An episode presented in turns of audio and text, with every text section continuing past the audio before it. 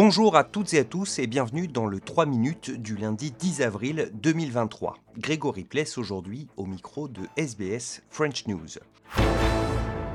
On commence avec un cyclone en cours de formation dans la région des Kimberley en Australie occidentale. Le bureau de météorologie prédit qu'il va prendre forme ce soir et s'intensifier dans les jours à venir. Le Bureau de météorologie demande également aux habitants des régions de Broome et de Cap-l'Évêque de se préparer à des vents très puissants, à de fortes précipitations, mais aussi à des marées anormalement hautes. Le météorologue Dean Narramore prévoit que la situation pourrait devenir dangereuse. It's likely to track parallel to the coast on Tuesday and Wednesday, slowly intensifying, before then turning south towards the Pilbara coast on Thursday, possibly crossing between Port Hedland and Broome on Thursday night as a Category 4 system.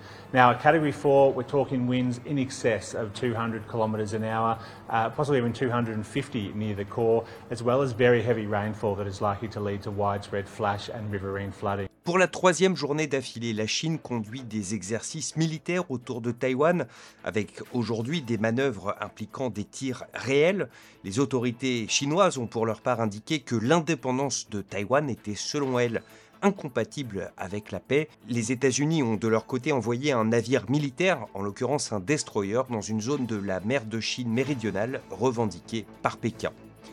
Aux États-Unis, le Pentagone est en train d'évaluer les risques après des fuites, la diffusion de documents secrets évoquant les travaux des services de renseignement en Ukraine par exemple, mais on y apprend également que Washington espionne également ses alliés comme par exemple Israël ou la Corée du Sud.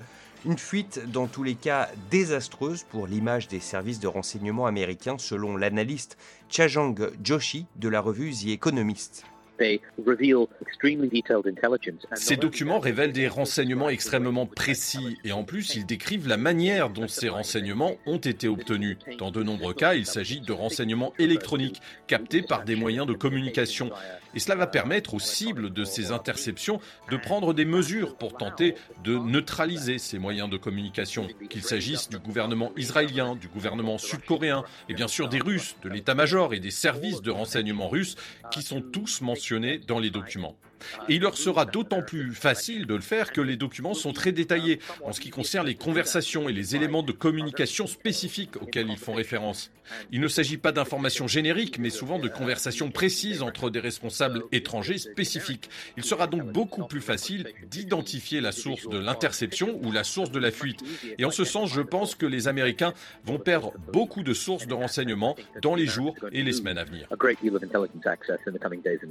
En France et plus précisément à Marseille, les recherches se poursuivent après l'effondrement d'un immeuble dans la nuit de samedi à dimanche.